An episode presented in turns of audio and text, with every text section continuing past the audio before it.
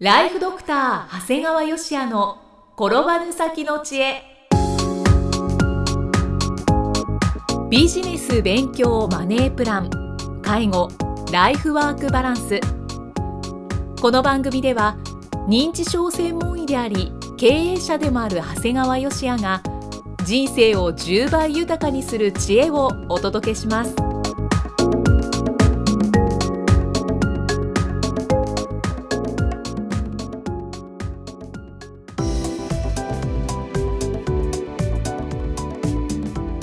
ちは、生きみえです。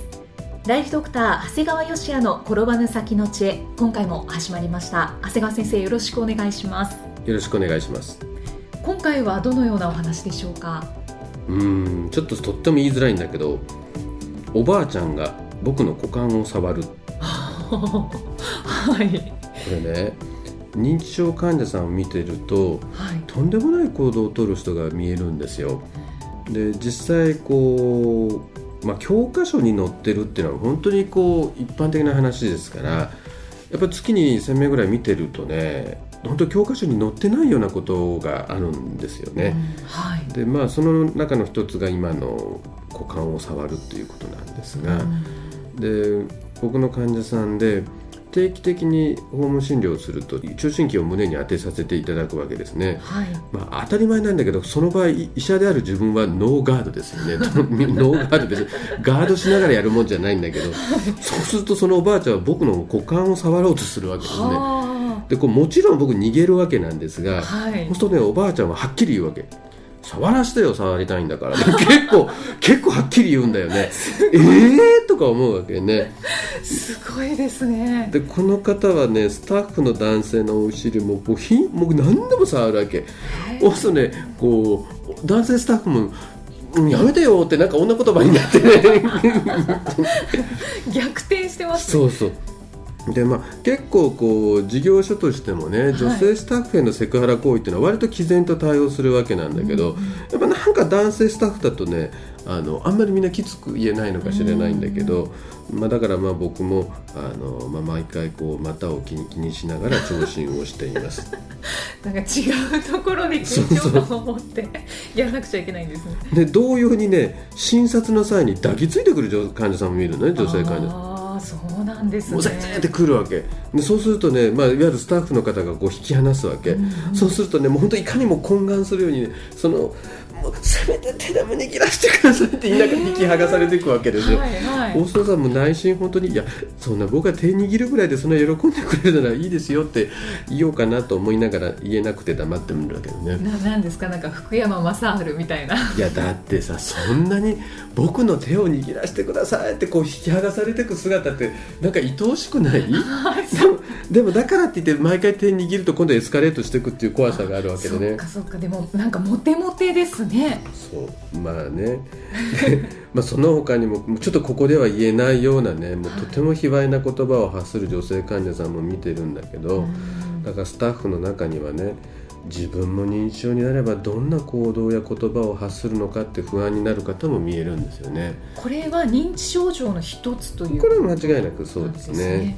だからちなみにあの自分の患者さんで昔の愛人の家を訪ねて迷子になった方が見えたんだよね。へただねすごいびっくりしたのはーはい。きっと患者さんにしては家族には隠してたんですよね。それは当たり前だよね。うんうんだけど家族がどこどこであの誰々さんが迷子になったってああ昔の女の家ねってちゃんと知ってたの。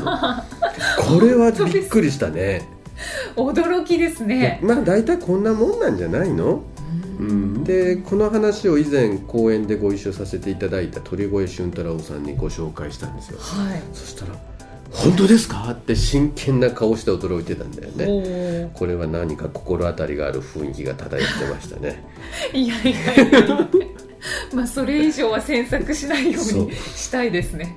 だって鳥越さん言ってたんだよねいや僕はですね自分が認知症になった時に自分の心にだけ秘めてたようなものが外に表出されるのが怖いんですよねなんてことをちょっとかっこよく言ってたんだけどいやそんなかっこよく言ってんじゃなくてこの程度の話じゃないかなと僕は勝手に想像していますね。あなるほど。鳥越さんも表になりますしね、そう。はい。まあ何にせよねまああの真面目な人があんなこと言うとは信じられないと思われない程度にある程度いい加減な人生を送った方がいいんじゃない？あなるほど、うん、だからあんまりきちっとしてるとさえあの真面目なイキさんがこんなこと言うなんて思えないじゃなくてまあイキさんならあれぐらい言うよな。確かに若い男の子の股間触るぐらいおかしくないよなと思われるくらいな人生を送った方がいいんじゃないかなと思います。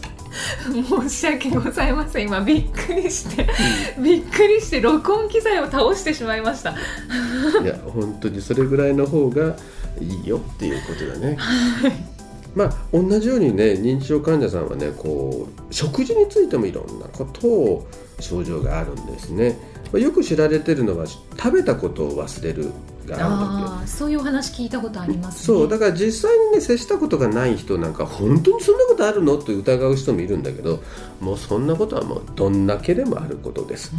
もう食べたことを説明しても納得されずに怒っちゃう人もいるし、まあ、だからその場合は小さなおにぎりでも差し上げると納得されることが多いんですね。はいで実際こんな食べて大丈夫と思うほどの食欲旺盛な方も見えるんだけど、まあ、不思議とお腹壊すこともなく糖尿病になることも少ないのが現実なんだよね。えー不思議ですね一方ではい異食異なるものを食べるって書くんだけどはい本来食べられないものを食べてしまうって方も結構いるんだね。はいまあ軽いもので言ったらスイカを食べ始めて結局皮まで食べちゃったとかね。まあまだ可愛いもんだよね所詮スイカの皮だから。まあ食べられなくはないですね、うん。ね。まあただこう食べ物を自分の部屋に隠して賞味期限が切れ悪臭がするものを食べた方も見えます。あ匂いがしているのに、うん。うん。でも下痢もしないんだよね。えー不思議。うんまあその他にもドレッシングを1本飲んだ人もいましたね。あそう。先日はこう衣装ケースの中のナフタレンを食べた方もいましたね。ーそれ大変ですね、うん、本人曰く飴にしては甘くない。これはさすがに救急外来で胃洗浄をしました。はい。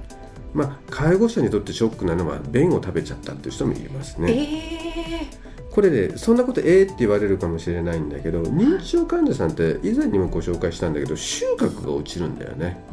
それだから匂いが落ちちゃえれば別に大便でも食べれちゃうんだよね。ーいやーこれはやだって臭いから食べれないわけでしょ。臭くなくてただのものだと思えば食べれるわけだよね。あそうなんですね、うん。まあ一回試してみてください。いやいやでもとにかく分別がつかなくなるんですね。そうなんですよ。まあであのーそんな認知症患者さんなんだけども最終的には今度はね拒食。拒絶するという虚と食事の食と呼ばれる摂食障害を提出するんですね、はい。あのこれはねよく脳梗塞や脳出血の患者さんに見見られる嚥下障害とはまた違うんだねあれはの食べたいんだけどうまく食べれないっていうのは嚥下障害なんだけど、うん。この摂食障害いわゆる拒食と言われる摂食障害は食事自体を認識しなくなるんですね。そのお腹がすくという感覚がなくなるえーじゃなくて食べるということを認識しなくなるんですね。もう要するにこれは神経細胞がどんどん消失していって生命体としても維持されなくなることが原因なんですよね。はいだからまあこの段階で例えば食事取れないからって言って点滴をしたり胃ろうを作るというのは基本的に意味がないもんですからあの自然経過に任せて最後は自然に見とるというのが普通であるんですね。はいですからまああの私が属する医療法人ブレイングループっていうのはね、まあ、本当にこの早期の認知症レベルから、まあ、最後はもう食事が取れなくなって、えー見とるっていうところまですごく幅広くね認知症の患者さんを見させていただいてますよということになるんだよね。はい。でまあいろいろある認知症の症状の中でねもう絶対に男として治療してほしいというものがあるんだよね。男性の認知症患者さん。はい。はい。異常性欲です。はこれも教科書等にはあまり載っていません。あえっと性欲が活発すぎるということですね。活発というといい表現ですね。異常なんです。異常はい。結構あります。はい。患者さんおよびご家族がはっきりと異常性欲で困ってますと言っては訴えられないわけですね。それはなかなかそんなこと言わないですから言いづらい。うん言いづらい。ただ時間をかけて説明して言うとなんとなく普通なら納得してくれるのにご家族がなんか言いたげな雰囲気を醸し出すんだよね、うん。まあこれと特に奥さんが出てくるんだけどそうなんとなくピンとくるからこっちから逆に振ってあげるんだよねどうですか？なんかご主人が奥様になんかこう変な行動したりしませんか？っていうふうに投げかけるとそうすると奥様この先生分かってんだと思って話してくれるんだね。多くの場合本当に異常なんです。朝と昼と夜奥さんに肉体関係を求めるんだね。これも80を超えてるような人たちなんだよ、はいはい、もうこれでは奥さんはすごい苦痛であるんだよね、でもでも誰にも相談できないじゃない？そうですね。正直子供にも相談しづらい内容ですから。でこの異常性欲が逆に奥さん以外に介護者に向かうこともあるんだよね。だからまあベテラン職員だとねこううまくかわすんだけど、はい、ただ若い職員なんかだともうセクハラ行為を受けてショックで退職される人もいるわけなんですね。で逆に入所系の施設だとこう入居してる女性に抱きついちゃうことがあるわけね。ああそうなんです、ね、うん、まあそんなんいいじゃんっていう人もいるんだけど考えてみるとじゃあ抱きつかれた家族としてはたまったもんじゃないよね、はい、例えば自分のお母さんが全然よくわかんない男性に抱きつかれたんだろう。嫌でしょ？嫌ですね。だから施設によっては抱きついた男性が即刻対象になることさえあるんだよね。でもこれは本人はコントロールができないんですね。そうですね。で実はこんな風に困った異常性欲なんだけど、実は薬でコントロールできるんですよね。お薬で。はい。まあこれはまあグラマリールという薬があるんですが、はい、これを使うとすごくコントロールできますね。だからまあ正直ね。男として絶対治療してほしいよねはいそうですね人生必死になって生きてきて最後はあんたのじいさん色ぼけで大変だったんだよって終わりたくないじゃないですか。なんだかはい、はい、だからまあこのような異常性欲っていうのは実は薬でちゃんと治るんだよってことをぜひ知っていただきたいし、はい、ただねぜひ若い人で気をつけてほしいのが若いうちから断るごとにこう女性の肩抱いたりさ、うん、手を握ったり妙に体触る癖の男性ってあスキンシップシップみたいな、うん、あれはね病気じゃないんだ。あれ癖なんだ だからああいういわゆるこう本当に異常性欲みたいな病気は治るんだけど癖は治らない、はい、あで何かあるとちょっとこう介護者のお尻ポンと触ったりとかする人いるんだけどああいうのは治らない。だからもうああいうのはねあの若いうちからね変な癖にとしてあの持たないようにした方がいいと病気は治りますが癖は治らないということですね。異常性欲は治るっていうことです、ね、けど変な癖は治りませんよということになります。その癖がついている人が異常性欲になりやすいってことはない。また別ですね。あまた別。全然別ですね。今回は認知症によるその衝撃的な行動をお話しいただきました。ありがとうございます。えでは最後に長谷川先生の有料番組のご紹介です診療より簡単ドクターによるドクターのための正しい医療経営の勧めという番組なんですがこちらは長谷川先生が理事を務める医療法人ブレイングループが構築した医療経営の方法を余すことなくお伝えしている番組です。登録してお聞きいただいている方は、えーと、お医者さんそして歯科医師の方半分ぐらいですね。ですかね。それ以外の方が思いのほか多いのに驚いてますね。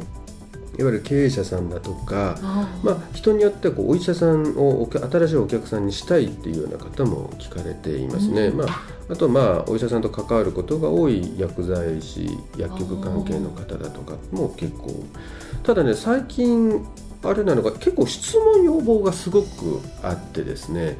だから今度はこういうことを話題にしてくれないかだとか。でこういうあの自分も経験したんだなってことが結構あるもんですから。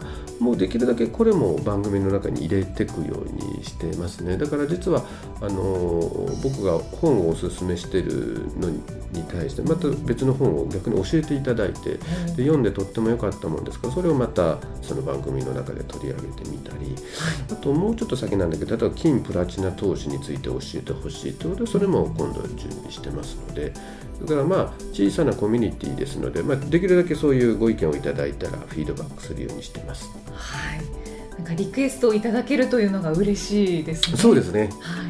この有料番組の中には今おっしゃったように本をご紹介するコーナーと先生がファイナンシャルプランナーの資格をお持ちですのでそのファイナンシャルプランナーの情報をお伝えしているコーナーもございます。ぜひお聞きいただければと思います。ただいま定期購読受付中です。ご入会された方に毎月20日にダウンロード形式の音声ファイルと配信内容をまとめたテキストをお届けしております。そして CD と冊子にして郵送でもお届けいたします。詳しくは医師・歯科医師向け経営プロデュースのホームページまたは iTunes ストアでも PDF で番組内容をご紹介していますのでご確認ください。長谷川先生今回もありがとうございました。ありがとうございました。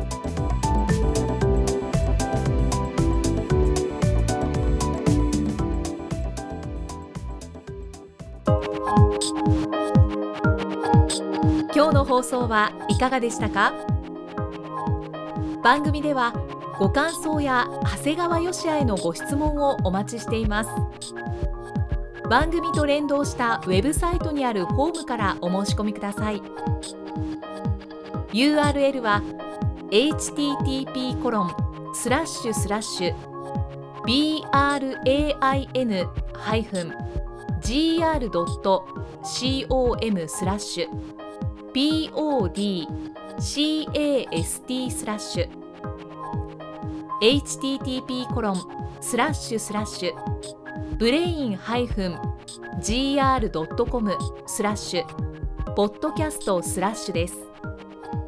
それではまたお耳にかかりましょう。この番組は提供ライフドクター長谷川芳也。